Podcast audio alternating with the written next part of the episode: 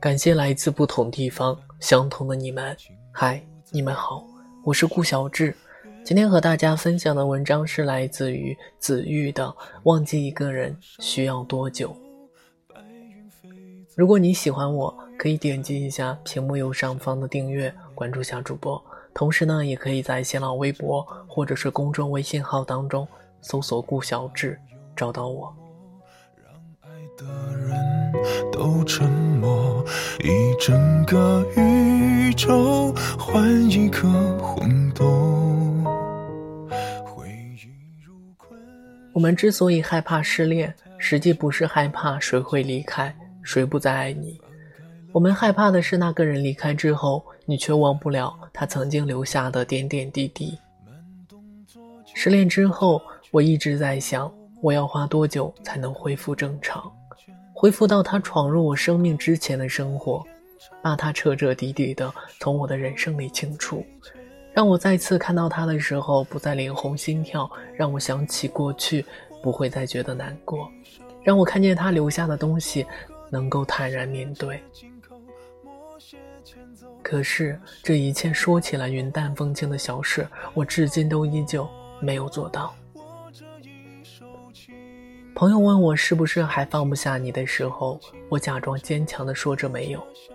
回到屋里，一个人躲在被窝里哭，想念着你还在我身边的日子。可更难过的是，无论我多么想你，多么渴望再去见你一面，拥抱一下，说声再见，都已经不可能了。我无法直视街上的情侣，因为他们会让我想起你还牵着我手的日子。无法看爱情电影，我会比女主哭得更加撕心裂肺。我没有办法去那家经常光顾的餐厅了，因为老板会问我你为什么没有来，我不知道该如何回答。我更加不敢点开你的微博或者是朋友圈，我怕看到你的身边已经有了另外的人陪伴。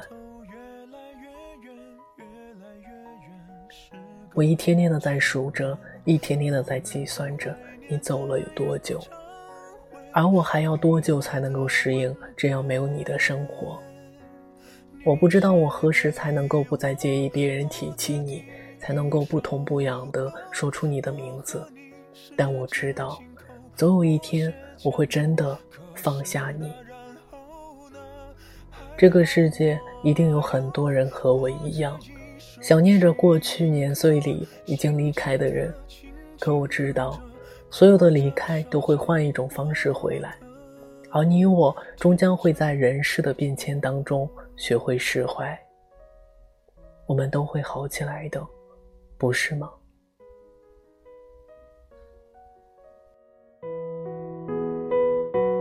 陪我唱歌，清唱你的情。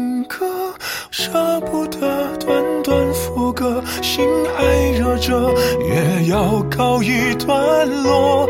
还好我有我下一首情歌，生命宛如静静的相拥的河。